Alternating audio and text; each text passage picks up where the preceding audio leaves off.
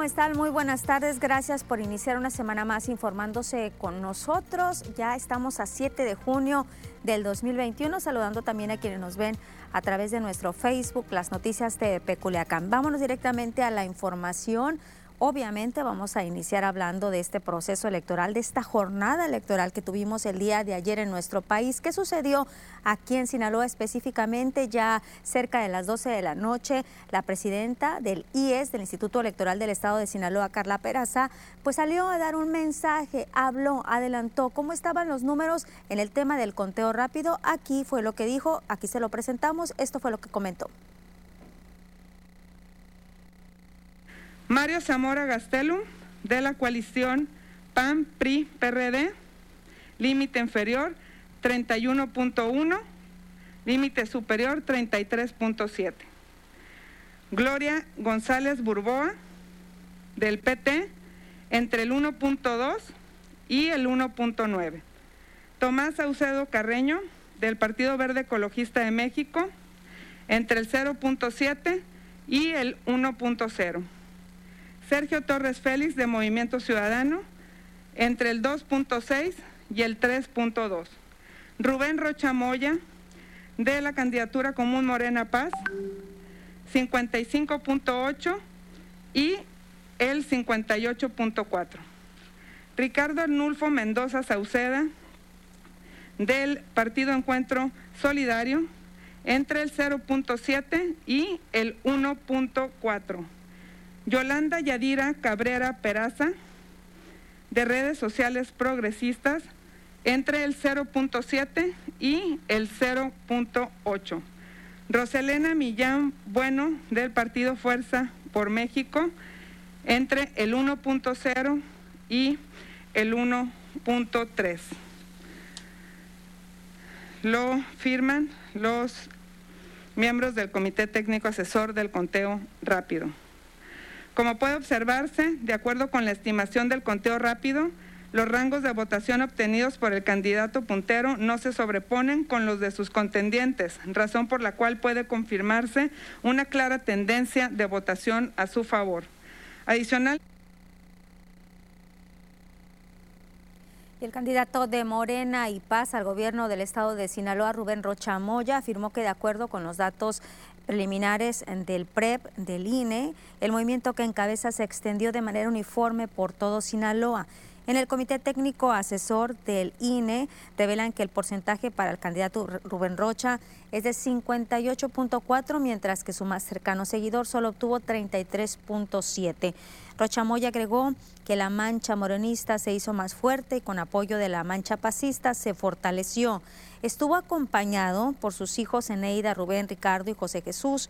Recalcó que con la ventaja de los primeros resultados oficiales es imposible que el proceso electoral se pueda judicializar, es decir, no existe ninguna posibilidad de revertirse o de remontar esta ventaja. Importa mucho que nos preparemos para gobernar.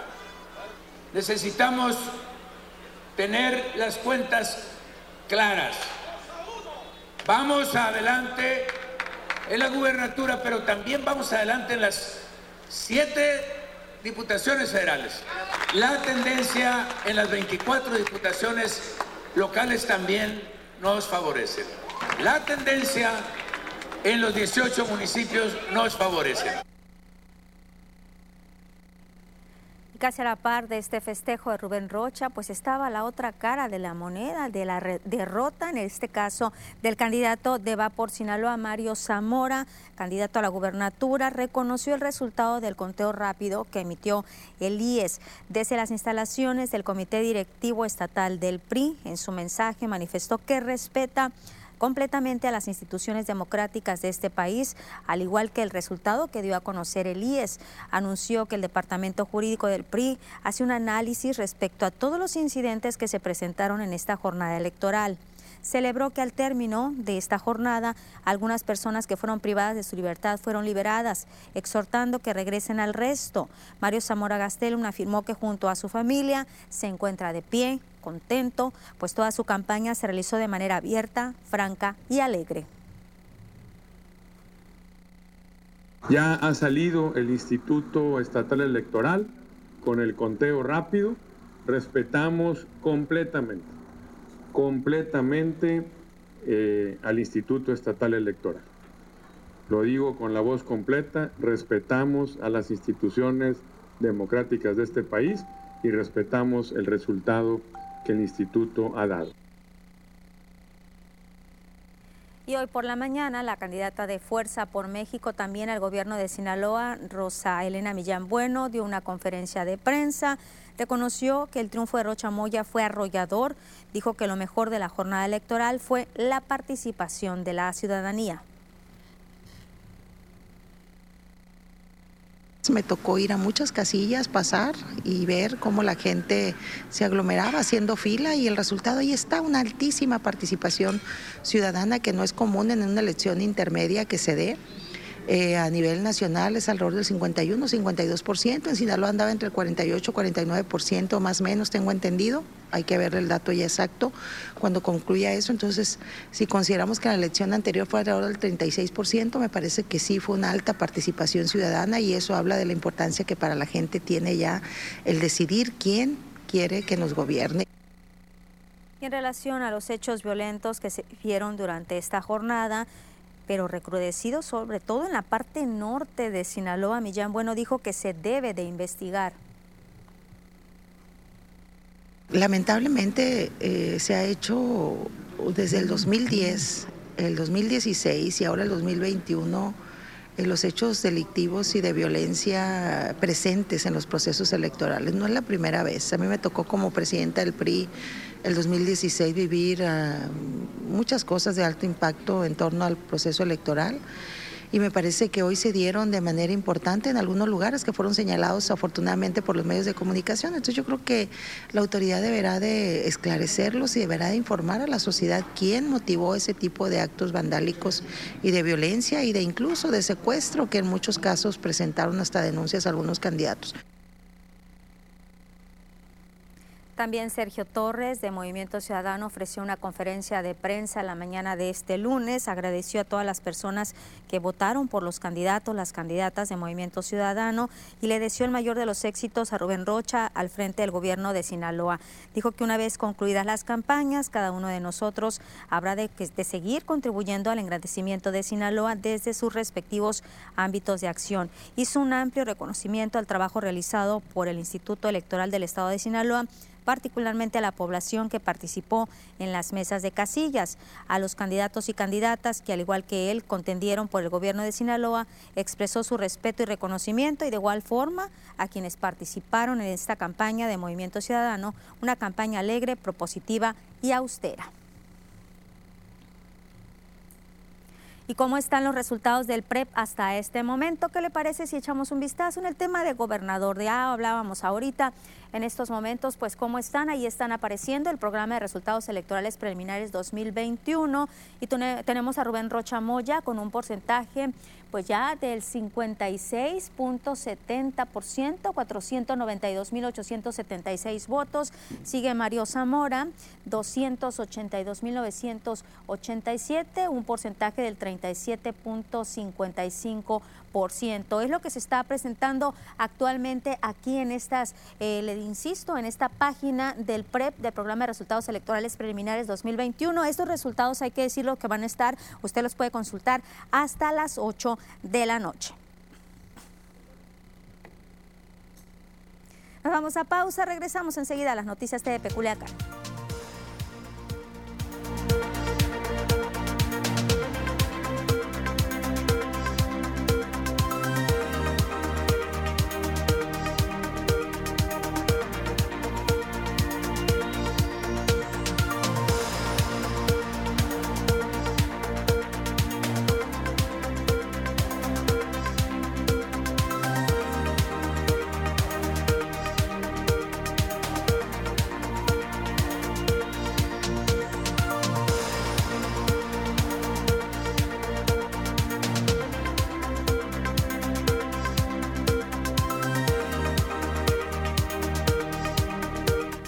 Amigos del Facebook, gracias por estar con nosotros. Tenemos a muchísimas personas que nos están acompañando. Qué gusto a través de esta red social. Gracias de verdad. ¿Qué les pareció a ustedes esta jornada electoral aquí en Sinaloa? ¿Cómo la vivieron? ¿Qué tal les tocó los incidentes pues, que se estaban registrando en diferentes partes de nuestro estado? La zona norte dio mucho de qué hablar con estos incidentes que preocuparon y nos preocuparon a todos y también nos ponían triste en el aspecto de que cómo es posible que se estuviera manchando una jornada electoral tan cara, una jornada electoral donde afortunadamente a pesar de pandemia, a pesar de intimidaciones, de levantones, de declinaciones, de todo lo que hubo o lo que ha habido hasta este momento en el proceso electoral, la gente acudió a las urnas, votó desde muy tempranito, ahí estaban en las casillas electorales, algunos funcionarios de las casillas, pues sí a la hora de la hora dijeron siempre no, no llegaron, pero la gente sí quería votar. Regresamos a las noticias, ahorita regreso al Facebook.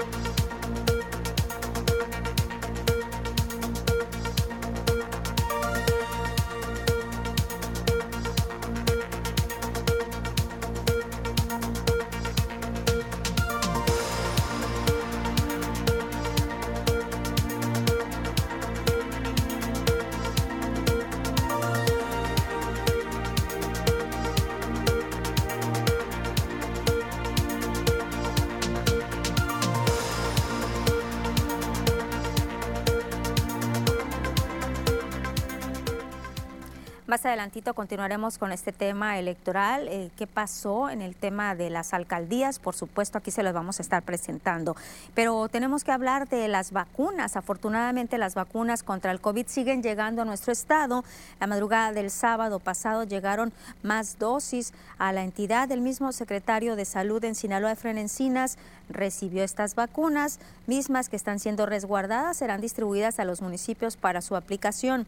Las vacunas que llegaron el pasado fin de semana fueron Sinovac y Pfizer. En esta ocasión son 200 mil dosis. Estábamos en semáforo verde, pues ya no. A partir del día de hoy regresamos al semáforo amarillo riesgo medio desde el 7 de, junio al 20 de este mismo mes. Así vamos a seguir. Una instrucción que sí se va a acatar por el gobierno del estado, pero que aclara, es muy claro en decir que difiere con los datos locales. Efren Encinas Torres, secretario de Salud en Sinaloa, al informar que estas estadísticas local, pues el Estado sigue manteniendo una tendencia a la baja, con muy poca ocupación hospitalaria, por lo que debería de mantenerse en verde. Sin embargo, pues sí, van a acatar la instrucción federal. Recuerdo que el semáforo es inapelable por la autoridad federal, cubre 10 indicadores. También dijo que el índice de hospitalizados en el estado es bajo, con un 91% de disponibilidad para atender a pacientes COVID. Las restricciones del semáforo, este semáforo amarillo, serán a foros reducidos. Todas las actividades esenciales y no esenciales se pueden realizar, pero se, eh, eso sí, extremando los cuidados y ponderando la sana distancia.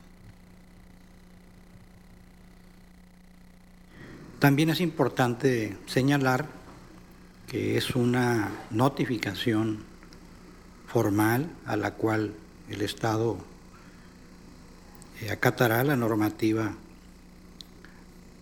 señalada. También, sin embargo, Sinaloa cuenta con información, la cual ya argumentamos, para mantenernos eh, en la evaluación propia en color verde del semáforo. Entonces estamos ya en semáforo amarillo de nueva cuenta. Veamos cómo está el mapa nacional qué tantos estados están en semáforo, en semáforo verde, estamos hablando 19, amarillo 9, en naranja 4 y en rojo pues no, no tenemos ninguno hasta el momento. Aquí en Sinaloa pues ya regresamos al semáforo, al semáforo amarillo. Los casos de coronavirus, los confirmados en el país 2.433.681, sospechosos 433.952, casos negativos 4.263.734, fallecidos 228.804, casos activos 19.038, recuperados, recuperados 1.939.596. Sinaloa. ¿Cuántos casos confirmados? 39.564, 418 sospechosos, 6.294 fallecidos, 32.896 recuperados. Casos activos 374, hay 95 en Ahome, 0 en Angostura, 1 en Badiraguato, 0 en Concordia y Cozalá, 92 en Culiacán, 17 Choix, 0 Elota, 5 en Escuinapa, 27 en El Fuerte, 20 en Guasave, 89 en Mazatlán, 0 Mocorito, 17 El Rosario, 5 en Salvador Alvarado, 0 en San Ignacio y en Sinaloa y 6 en Nabolato. ¿Y qué implica que estemos de nueva cuenta en el semáforo amarillo en el tema educativo? Pues con esto se va a tener que mantener el modelo de los centros comunitarios de aprendizaje en su fase 1. Se trata de una estrategia local adaptada al contexto local, dijo el titular de CEPIC, Juan Alfonso Mejía López. Recordó que Sinaloa nunca se ha quedado sin opciones. Diseñó una estrategia para llevar la escuela a los hogares con el acompañamiento de las y los maestros. Identificó con nombre y apellido a las y los alumnos que seguían sus clases a distancia. Lo hacían de manera intermitente. Diseñó estas fases, dos fases de estos centros comunitarios de aprendizaje para combatir el riesgo y el riesgo de abandono escolar que presentaba uno de cada diez alumnos. Como parte de la estrategia local de acompañamiento a las familias, se diseñó Sinaloa Aprende en Casa. Para conocer la efectividad de esta estrategia de aprendizaje, así como la opinión de las familias y comunidad educativa, se aplicó la encuesta Sinaloa Aprendió en Casa a 57.305 familias y 19.557 docentes. Arrojó que 9 de cada 10 padres y madres consideran el acompañamiento decente como excelente o muy bueno. En Sinaloa mantenemos los centros comunitarios de aprendizaje. Ante el cambio de semaforización de verde a amarillo, pasamos a la fase 1 y mantenemos nuestro rumbo de seguir combatiendo el abandono escolar, ya sea por rezago educativo o por una cuestión socioemocional. Lo importante es que definimos una estrategia que es gradual, que es focalizada y sobre todo que tome en cuenta los contextos. Esto nos ha permitido seguir y llegar hasta aquí y no dudo que nos permitirá cerrar un ciclo escolar en las mejores condiciones para nuestra comunidad educativa. Y la siempre ha estado muy al pendiente de los jóvenes, de los alumnos que necesitan una educación especial a través de sus programas institucionales como el de atención a la diversidad, ADIWAS, el de tutorías, el de bienestar social, los centros de atención estudiantil, así como las casas del estudiante, destacó Elba Sayoko Kitaoka Lizárraga y es responsable de atención a la diversidad de la UAS. Manifestó que a través de estos programas se han apoyado a miles de jóvenes en situación de vulnerabilidad por pobreza, diversidad cultural, problemas severos de salud o aprendizaje o por contar con una discapacidad. Sobre algunas de las acciones que se han mantenido para lograr dicha inclusión en la Casa Rosalina, la académica dio a conocer que se ha incrementado el recurso humano para atención de estudiantes. Otro de los aspectos en los que se ha avanzado en materia de inclusión en la UAS es que hoy se cuenta con intérpretes de la lengua de señas mexicana para apoyar a la comunidad sorda y a los profesores interpretando las clases, eventos y dando apoyo académico. Para combatir el tabaquismo, la primera causa de muerte prematura en el mundo, el IMSS redobla sus acciones en materia de prevención y tratamiento a favor de derechohabientes. Edgar Mondragón, el ex jefe del área médica en la Coordinación Técnica de Excelencia Clínica en Enfermedades Respiratorias e Infecciosas, resaltó que anualmente el IMSS otorga más de 300 mil consultas médicas relacionadas al consumo del tabaco. Se podrá dar continuidad ante la recuperación de los servicios médicos. El Seguro Social tiene un convenio con los Centros de Integración Juvenil para el manejo integral de derechohabientes que quieran dejar de fumar. El tabaquismo incrementa en 96% la posibilidad de tener una evolución grave en el transcurso de la enfermedad en pacientes con COVID si se compara con una persona no fumadora. El hábito de fumar en pacientes con COVID aumenta un 76% la posibilidad de ingreso a cuidados intensivos. Hay que poner aquí atención, intubación y fallecimiento. Así lo expuso el especialista. Y con estos rayos tan intensos del sol, pues sí nos protegemos nuestra piel, pero ¿qué pasa con nuestros ojos? También debemos de cuidarlos. El uso de lentes del sol va más allá, pues es una manera de proteger la vista de los daños que causan los rayos ultravioletas y debido a la alta exposición del sol que se vive en nuestro estado, se convierte en una necesidad para el cuidado en la salud de nuestros ojos, dijo Víctor Hugo Sánchez Malov. Él es subsecretario de Atención Médica, pero además es oftalmólogo.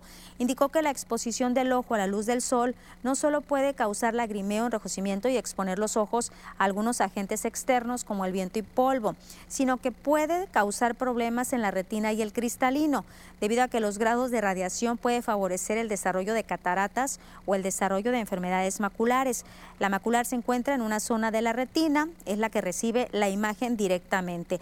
En tanto, pues es necesario que al adquirir unos lentes del sol verifiquemos que tienen la leyenda UV, lo cual protege contra rayos ultravioleta. Y esto también es una recomendación para los niños, debido a que ellos no han desarrollado defensas contra la radiación solar. Yo, aconsejo sobre todo la persona que anda en el mar, la persona que anda en el campo y aún en la calle así como protegemos nuestra piel con protectores solares, pues lo tenemos ahora, hay que usarlos. Antes no lo teníamos, no sabíamos para qué era. Se vendían los lentes de sol de cualquier precio en, en la calle, pues era muy fácil obtenerlos, pero no tenían esa calidad que ahora ya se tiene con UV.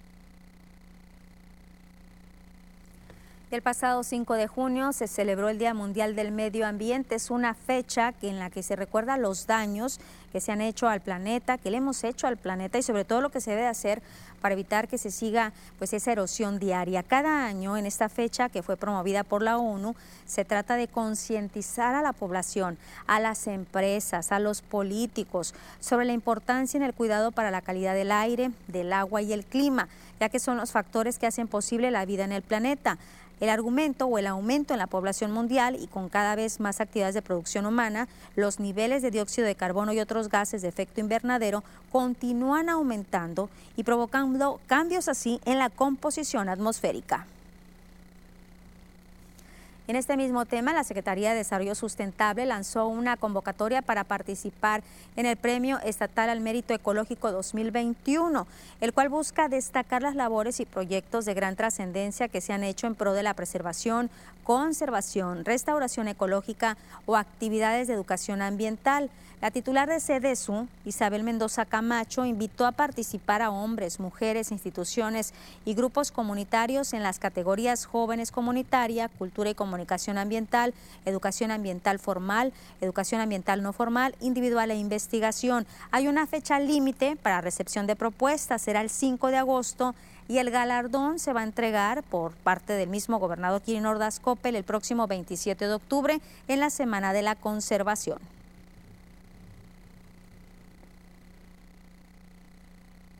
estar pues concursando es la categoría de jóvenes, la categoría de individual, la categoría de investigación, la categoría de educación ambiental formal, no formal, la categoría comunitaria y por último la categoría de cultura y comunicación ambiental. Decirles que con todas estas categorías estamos pues premiando a todos estos sinaloenses que a lo largo de muchísimos años habían sido invisibilizados en el tema.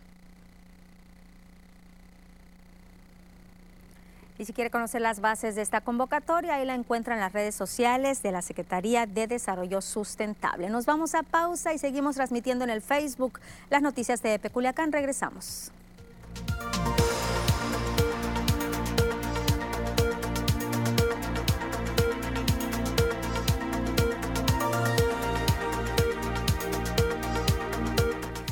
Me están comentando aquí, eh, sí, efectivamente no me habían aparecido algunos mensajes en el Facebook, ya me aparecen. Francisco Hernández dice, si pueden checar, ¿por qué no llegan los mensajes al Face de las noticias? Les agradezco. César Díaz dice, Machín estuvo puro paz morena.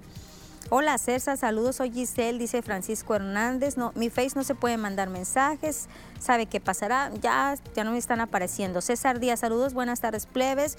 Carlos Loaiza, Puro Morena, Rocha Moya. Eh, Cecilia Montoya González, querida amiga, qué gusto verte de nuevo. Un abrazo grande desde La Paz, Bolivia. Un abrazote para ti, Ceci. Es una mexicana, una sinaloense que siempre está muy al pendiente de lo que sucede no nada más aquí en nuestro estado, sino también en nuestro país. Además, una excelente doctora oftalmóloga. Gracias, Ceci. Un abrazote para ti. Roberto Labra, yo quería que ganara Rocha, pero no el Baches, dice. Me imagino que se refiere a Estrada, ¿verdad? José Mesa, Lupita, aquí atrás de mi sobrina está de sobrina. Bueno, yo creo que debe ser una, un supermercado y ahí se le puso mal el, el, corrector. Se está cayendo una palmera que está haciendo. Bueno, me quedo pendiente ahorita, José Mesa, con tu, con tu comentario. Tengo que regresar a las noticias. Ahorita vuelvo al Facebook.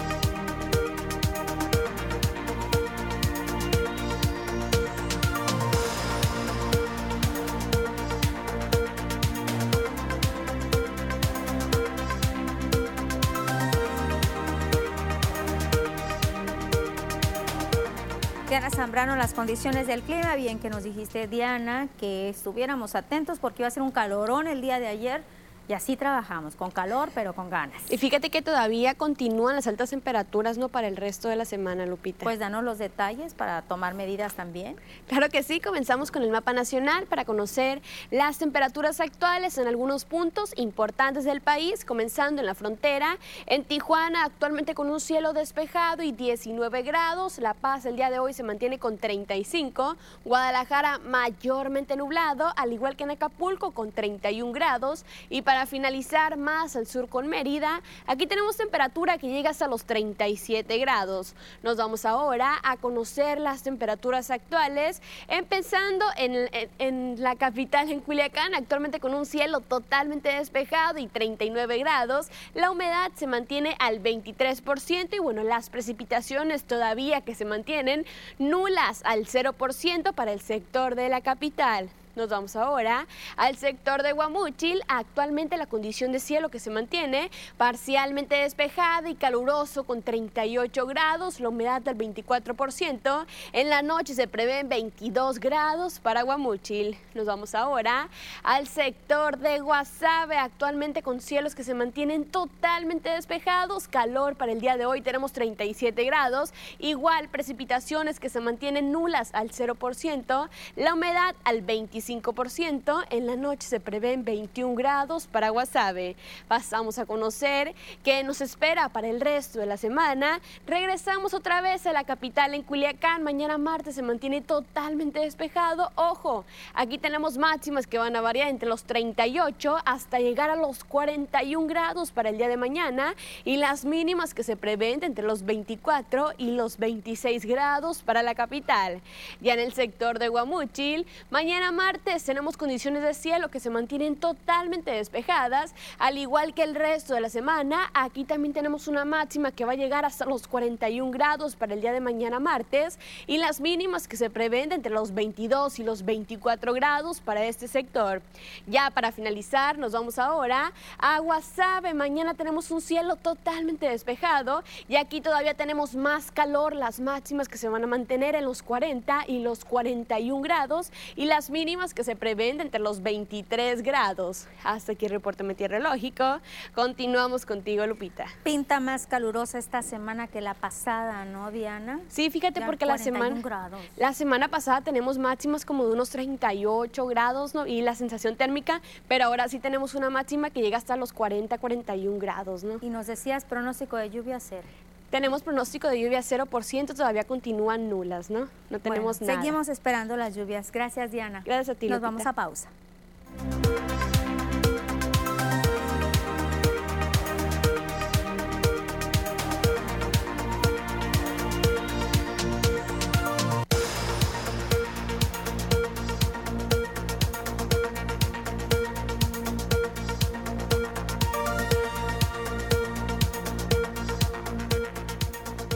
José Mesa, lo que me dice es de una palmera que está efectivamente atrás de un supermercado eh, por el puente que va a una empresa embotelladora. Es el puente, pues le conoce así como el puente de la Pepsi. Por acá hay otro comentario de mi amiga Cecilia Montoya González. Dice, la luz ultravioleta también produce daños a nivel de la córnea, produciendo una enfermedad que se llama queratocono.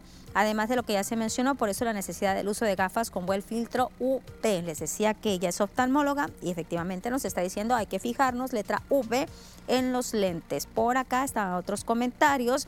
Carlos Vázquez dice que nos saluda desde Juan Aldama el Tigre. Saludos hasta Culiacán, que no se pierden las noticias. Muchas gracias. José Muñoz. Buenas tardes, Lupita. Excelente noticiero. Saludos, gracias. Francisco Hernández nos dice que no es Francisco Hernández, que es Giselle. Con este Face me dice que me estará saludando porque el de, ella no entran los mensajes al Face de las noticias TDP, que tenía mucho tiempo queriéndome saludar y quise, quería darme la bienvenida cuando regresé. Pues ya hace bastantito que regresé después de mi larga ausencia a las noticias, pero nunca dice entran los mensajes. No, no, no te bloqueamos, Giselle. Regresamos a las noticias, ahorita vuelvo al Facebook.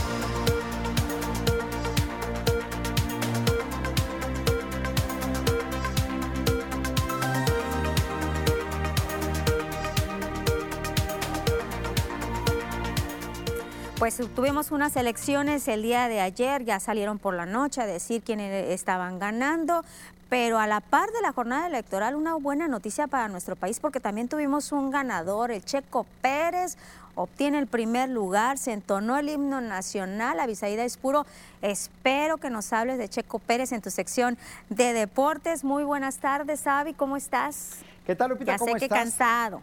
No, no, la verdad que motivados, por supuesto, a trabajar en, en el tema de las elecciones. Es, es interesante también conocer eh, algo a lo cual no nos dedicamos, por supuesto, pero colaborar y apoyar, la verdad que siempre será muy bueno. Entiendes un poquito más cuando Sí. ya trabajas esto y en- Vas en aprendiendo esto. un poco, ¿no? Nunca terminas de aprender, pero creo que te vas dando cuenta cómo, cómo se maneja el tema de las elecciones. Y ahora estas elecciones históricas y con tantos candidatos. Avisaíd Checo Pérez. Sí, Checo Pérez se llevó la victoria el día de ayer, traemos la información, por supuesto. Caso contrario a lo que fue la selección mexicana de fútbol, que terminó perdiendo la final de la National League, entre otras cosas. Atácale, a Muchas gracias, Lupita. Nos vamos entonces con lo que es la información eh, deportiva, lo más importante, pero hoy vamos a arrancar ni con el automovilismo, tampoco con lo que es el fútbol. Vámonos con el boxeo, con lo que fue la función de box TVP este fin de semana celebrado aquí en la Arena TVP precisamente, en donde contamos con una pelea de campeonato del mundo entre la venezolana Eva Guzmán, que pulverizó a la de Culiacán, Sinaloa,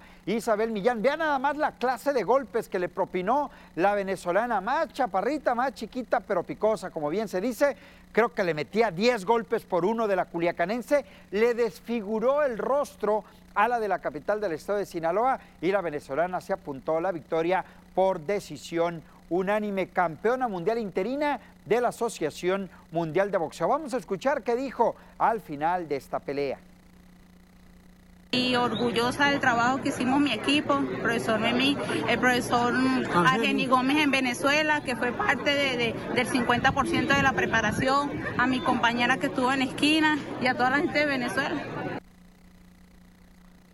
Felicidades para ella, para Eva eh, Guzmán, que se lleva la victoria en esta pelea de campeonato del mundo Box TVP. Y les recuerdo que el próximo fin de semana continúan las peleas de Box TVP, pero en esta ocasión será en Los Mochis. Ahí estaremos para traerles a todos ustedes combates importantes. Box TVP, les recuerdo, el próximo viernes, desde el próximo sábado, desde Los Mochis, Sinaloa. Vámonos con más actividad del deporte. Vamos ahora al béisbol, eh, actividad de las grandes ligas y mexicanos en acción el de Culiacán, Julio Urias, obtuvo su victoria número 8 de la temporada en la victoria de los eh, Dodgers de Los Ángeles, 9 por 5 sobre los Bravos de Atlanta, 8 ganados, 2 perdidos para Julio Urias y una efectividad de 3.48. Vamos ahora con el otro sinaloense, José Urquidi, el de Mazatlán, quien eh, desafortunadamente perdió con el equipo de los Astros de Houston ante los Azulejos de Toronto, seis carreras contra dos. La labor de Urquidi fue de cuatro entradas y un tercio. Le conectaron nueve imparables, le hicieron seis carreras y le conectaron dos cuadrangulares, cuatro ganados, tres perdidos. Es el récord del Mazatleco con 3.76 en cuanto a carreras limpias permitidas. En más del béisbol, eh, comentar que Juan Gabriel Castro fue cortado como manager de la selección mexicana de béisbol que va a los Juegos Olímpicos en menos de un mes o en un mes aproximadamente. Ahí estará la delegación mexicana y Juan Gabriel Castro fue despedido este fin de semana. De manera extraoficial se maneja que el motivo del despido fue que Edgar González, uno de los directivos del béisbol mexicano, se molestó porque no va a llevar en esta lista o no tiene contemplado en la lista de convocados al titán Adrián González. Se dice que ese es el motivo de manera extraoficial. Ya veremos quién es el nuevo manager de la selección mexicana, que falta un mes para los Olímpicos y al momento no tiene manager. Vámonos ahora al fútbol, eh, a Mazatlán, porque Beñat San José, el técnico español que llegó para sustituir a Tomás Boy en la dirección técnica del equipo del Mazatlán FC, arribó al puerto este fin de semana, fue recibido por los medios de comunicación y también por aficionados al conjunto del Mazatlán. Esto fue en el aeropuerto internacional del Bello Puerto. Vamos a escuchar lo que dice el nuevo técnico español, por cierto, técnico del conjunto del Mazatlán. El principal trabajo es desarrollar el club, desarrollar eh, el presente que va a ser el, futuro también de, este nuevo club y al mismo tiempo obviamente vamos a intentar eh, eh, ganar los máximos partidos, mirar para arriba, estar lo más arriba posible en la clasificación e intentar que, eso sea con buen fútbol. Que quiero que hacer un equipo que, la afición quiere ir al estadio a verla, que la afición se sienta orgulloso cada vez que, que Mazalatán juega, y, y compite y que realmente vayamos a cada partido a ganar e intentar hacer buen fútbol. Vámonos ahora con la selección mexicana de fútbol que perdió ante los Estados Unidos el día de ayer en tiempos extras, tres goles contra dos. El Tecatito había adelantado al equipo mexicano apenas al minuto de juego. Empató el cuadro de las barras y las estrellas, empató el partido Reina. Más adelante Diego Laines puso el 2 a 1 para México, pero McKinney y Pulisic marcaron este último de penal ya en tiempos extras y cuando el partido terminaba penalti para México, lo falla Andrés Guardado y es el cuadro de las barras y las estrellas quienes se quedan con la National League. Viene la Copa Oro el próximo mes, vamos a ver si hay revancha por parte de México o Estados Unidos levanta la mano en ese torneo, porque hay que ser sinceros, no le veo, si no es México o Estados Unidos, no le veo otro equipo que pueda ganar la Copa Oro. Reacciones tras el partido. Fueron hay balones parados que, que los tenemos que trabajar y, y, para, lo, para lo que viene, porque es la Copa Oro, que es una revancha. Sí, yo creo que tomar simplemente mejores decisiones. Yo creo que los dos corners donde ellos nos, nos hacen los goles, creo que los podemos evitar desde antes, pero bueno, la verdad que como te digo, ojalá ustedes como medios tengan el criterio de transmitirle a la gente el partido que hicimos. Bueno, y cerramos este bloque de información deportiva con el automovilismo. El tapatío Sergio El Checo Pérez subió a lo más alto del podium al ganar el Gran Premio de Azerbaiyán. Es la segunda ocasión que gana una competencia de Fórmula 1 el Checo Pérez, dándole puntos a la escudería de Red Bull, porque derrota incluso a su compañero de equipo Verstappen. Hamilton ni siquiera apareció, no pudo sumar puntos en esta carrera para Mercedes. Lo mismo Botas, se quedan con las ganas de sumar puntos para Mercedes. Y el Checo, con los eh, puntos que sumó, pues ayuda a Red Bull a mantener el primer lugar como escudería en lo que representa a la Fórmula 1. Se le da las buenas competencias en Azerbaiyán al Checo Pérez, que ayer estuvo en lo más alto del podio. Es lo más importante que tenemos en la información deportiva, Lupita. Bien por el Checo Pérez, pero también quiero hablar, Avi, de las chicas del Vox TVP. ¿Sí? ¿Te acuerdas cuando las presentaron aquí que te dije, más chaparrita la venezolana, que la mexicana? Pero se ve como más aguerrida y mira. Mira, veíamos las imágenes, Lupita, eh, al, al, 10 a 1 fácil en cuanto a soltar golpes. Tuviste la oportunidad de ver ahorita que presentamos la nota, lo rápida que es, lo ágil, la condición que presenta, porque terminó cansada Isabel Millán de Culiacán y con el rostro desfigurado. Es Hay que, decirlo, la mexicana, la mexicana sí se miraba fuerte, pero un poquito más como débil. Y, la venezolana es la chispa. Muy rápido, muy rápida y muy buena para el boxeo. El récord, yo lo comentaba el pasado fin de semana, era muy bueno de la, de la venezolana. Y ahí está, es título mundial interino, a falta de que lo haga ya oficial la Asociación Mundial de Boxeo lo tuvimos a través de TVP. Te ha mostrado que la diferencia en las estaturas, porque lo dijeron desde el momento de la entrevista. Y lo dijo Millán, ¿eh? Sí. Sí se me dificultan las de menos estatura y, pero no fue eso, eso no fue, eh, no, eso no fue el pretexto, no es pretexto. Ganó y ganó muy bien, de manera contundente Eva Guzmán. Y también reconocer y agradecer a la gente que acudió. Por supuesto, todos con sana distancia, protocolos de higiene, por supuesto que se cumplieron. Y el sábado vamos a estar en Los Mochis, en la función de Vox TVP. Desde Los Mochis, Sinaloa, estaremos con otra función más este fin de semana. Pues estaremos al pendiente, Avisaí. Te quedas conmigo en el Facebook, nos vamos a pausa.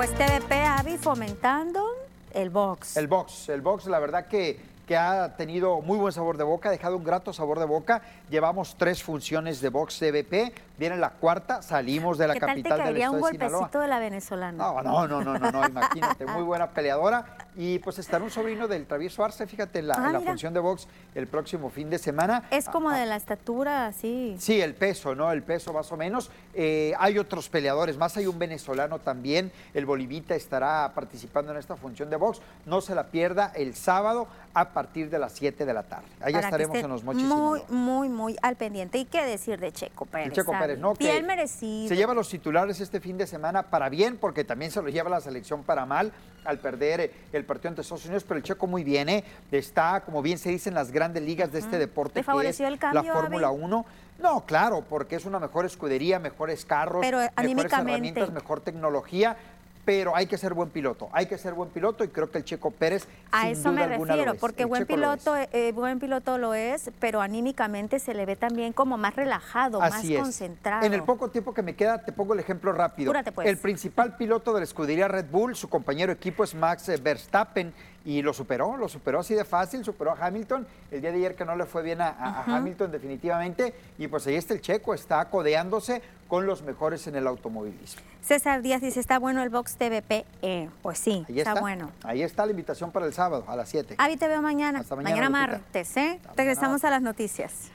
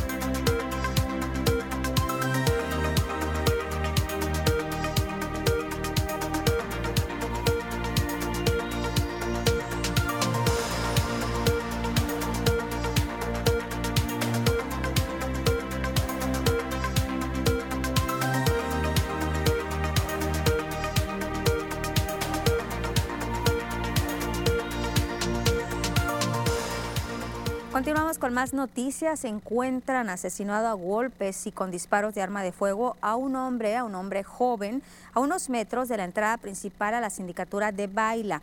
El fallecido era un hombre de aproximadamente 25 años de edad. No se conoce la identidad del mismo. Vestía un pantalón de mezclilla azul, una playera verde pistache, calcetines blancos. No se localizaron casquillos de arma de fuego en el sitio. Se presume que fue asesinado desde la madrugada en este sitio y al amanecer las autoridades fueron informados del hallazgo por automovilistas que pasaban por este sector. Y un vecino del fraccionamiento Prados del Sol 2, identificado como Jaime, de 56 años de edad, falleció en el área de urgencias del Seguro Social la madrugada de este lunes tras resultar herido de un balazo en el tórax tras haber sido asaltado frente a su domicilio. La víctima iba llegando a su domicilio en compañía de su esposa a bordo de una motocicleta de M250 color azul, modelo reciente. Fue interceptado por dos gatilleros que lo despojaron de la moto. Al parecer se resistió al asalto, uno de los delincuentes le pegó un balazo en el pecho, Ambos delincuentes se dieron a la fuga con rumbo desconocido a bordo de esta motocicleta despojada y un hombre identificado como Francisco Javier, de aproximadamente 33 años de edad, baleado, fue baleado la noche de este domingo tras ser atacado a balazos por sujetos armados a unos metros de una casilla electoral en la colonia Lomas de Guadalupe. Las autoridades informaron que el lesionado caminaba por el sitio a media cuadra de una casilla electoral que se localiza por la calle Río Pánuco, entre Avenida Ignacio Aldama y Río Yaqui. Le decían la colonia Lomas de Guadalupe, según los datos, Viajaba en una motocicleta cuando le realizaron varias detonaciones de arma de fuego, logrando herirlo en una de las piernas y después los agresores se dieron a la fuga. No se localizaron casquillos de arma de fuego al llegar al sitio. Ahí los policías fueron informados por personal de la casilla electoral que se escucharon, sí, detonaciones de arma de fuego, que había una persona herida que ingresó a uno de los departamentos y los uniformados ingresaron al lugar para buscar el herido. Lo encontraron en la parte alta del domicilio, lo resguardaron para evitar ser rematado y posteriormente pues lo trasladaron a un hospital y con el cráneo destrozado a golpes y una piedra grande a un costado eh, fue localizado un cadáver de un hombre no identificado. Esto sucedió la tarde de este domingo en las calles de la invasión de Las Coloradas, ubicada en la parte oriente de la ciudad de Culiacán. El fallecido era de aspecto indigente, se desconoce quién o quiénes fueron los responsables del asesinato. No paró la inseguridad del día de ayer. Nos vamos a pausa, regresamos enseguida a las noticias.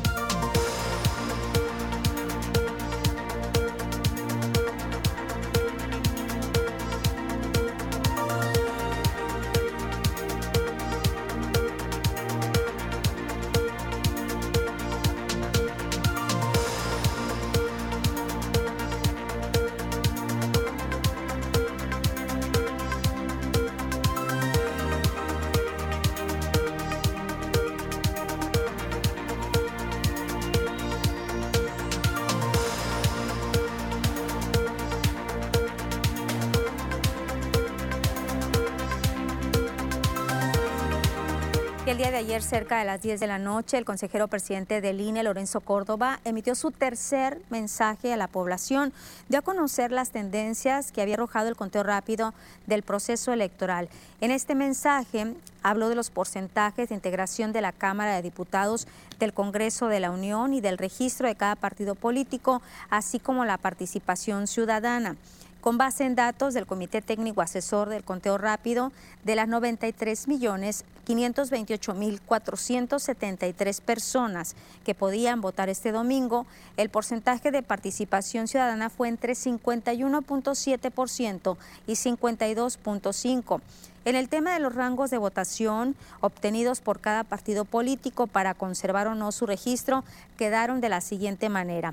El PAN entre 18.5 y 19.3% es un porcentaje de votación. PRI entre el 17.8 y 18.5, el PRD entre el 3.5 y 3.9, el Partido Verde Ecologista entre 5.5 y 6.0, el PT 3.1 y 3.5, Movimiento Ciudadano entre 34.9 y 35.8, Partido Encuentro Solidario entre el 2.7 y el 3%, redes sociales progresistas entre el 1.8 y 2%, Fuerza por México entre el 2.6 y 2.8%, candidaturas independientes entre el 0.1 y el 0.3%. Las estimaciones del Comité Técnico orientadas a determinar el número de diputaciones, tanto en mayoría relativa como de representación proporcional para integrar San Lázaro son así, PAN entre 106 y 117 el PRI entre 63 y 75, el PRD entre 12 y 21, el Verde entre 40 y 48, el PT entre 35 y 41, Movimiento Ciudadano entre 20 y 27, Morena entre 190 y 203, el PES entre 0 y 6, RCP, Fuerza por México y candidaturas independientes cero. Por lo tanto, Morena y sus aliados del PT y Verde Ecologista lograrían 265 entre 265 y 292 curulos. En la coalición Va por México del PRI, PAN y PRD obtendrían entre 181 y 213 diputaciones. Pero ¿qué fue lo que dijo Lorenzo Córdoba? Escuchemos.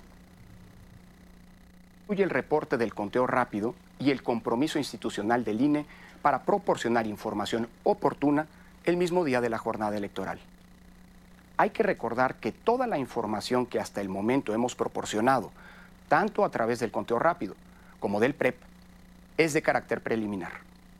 Los resultados definitivos de las elecciones federales celebradas este domingo serán los que surjan de los cómputos que iniciarán el próximo miércoles 9 de junio en los 300 consejos distritales del Instituto Nacional Electoral. Y en el tema de la alcaldía de Culiacán, ¿cómo están los números? Con base también en el PREP, aquí lo vamos a ver. Estamos hablando de Jesús Estrada de Paz y Morena, 105.861 votos, un 44.76%. Faustino Hernández del PAPRIN el PAN, PRI y PRD, 95.498 votos. Esto representa el 48.38%. Siria Quiñones López, 3.580 votos, el 1.51%. Gabriel Guillermo Campos Beltrán de RCP, 2.898 votos, 1.2%. Humberto Rubén Aramberri, 3.180 votos, Jorge Reinaldo Monroy del Verde, 3.397 votos, Elizabeth Montoya de Movimiento Ciudadano, 12.163, Miguel Ángel Millán el, del PES, 3.731. Eso es en el tema de la alcaldía. Los distritos, los, en cuanto a los porcentajes, tenemos del PT 25.122 votos, 3.58 de porcentaje de votos. El Verde 19.179, el 2.73%. Movimiento Ciudadano 30.294, que representa el 4.32%. El PES 9.996 votos, el 1.42%.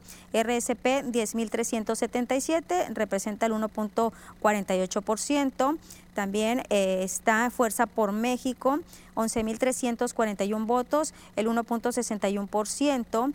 Eh, Ciudadanos Independientes, 1.654, que representa el 0.23%. PAN, PRI y PRD, 233.540 y representa el 33.34%, mientras que Paz y Morena, estamos hablando pues de todos los 24 distritos, 339.254 votos y esto representa el 48.44%. Les repito, los resultados de el PREP pues van a estar listos, usted los puede estar consultando hasta las 8 de la noche, van a estar ahí en su pantalla. Empezaron a correr a partir de las 8 de la noche del día de ayer y van a seguir hasta el día de hoy a las 8 de la noche.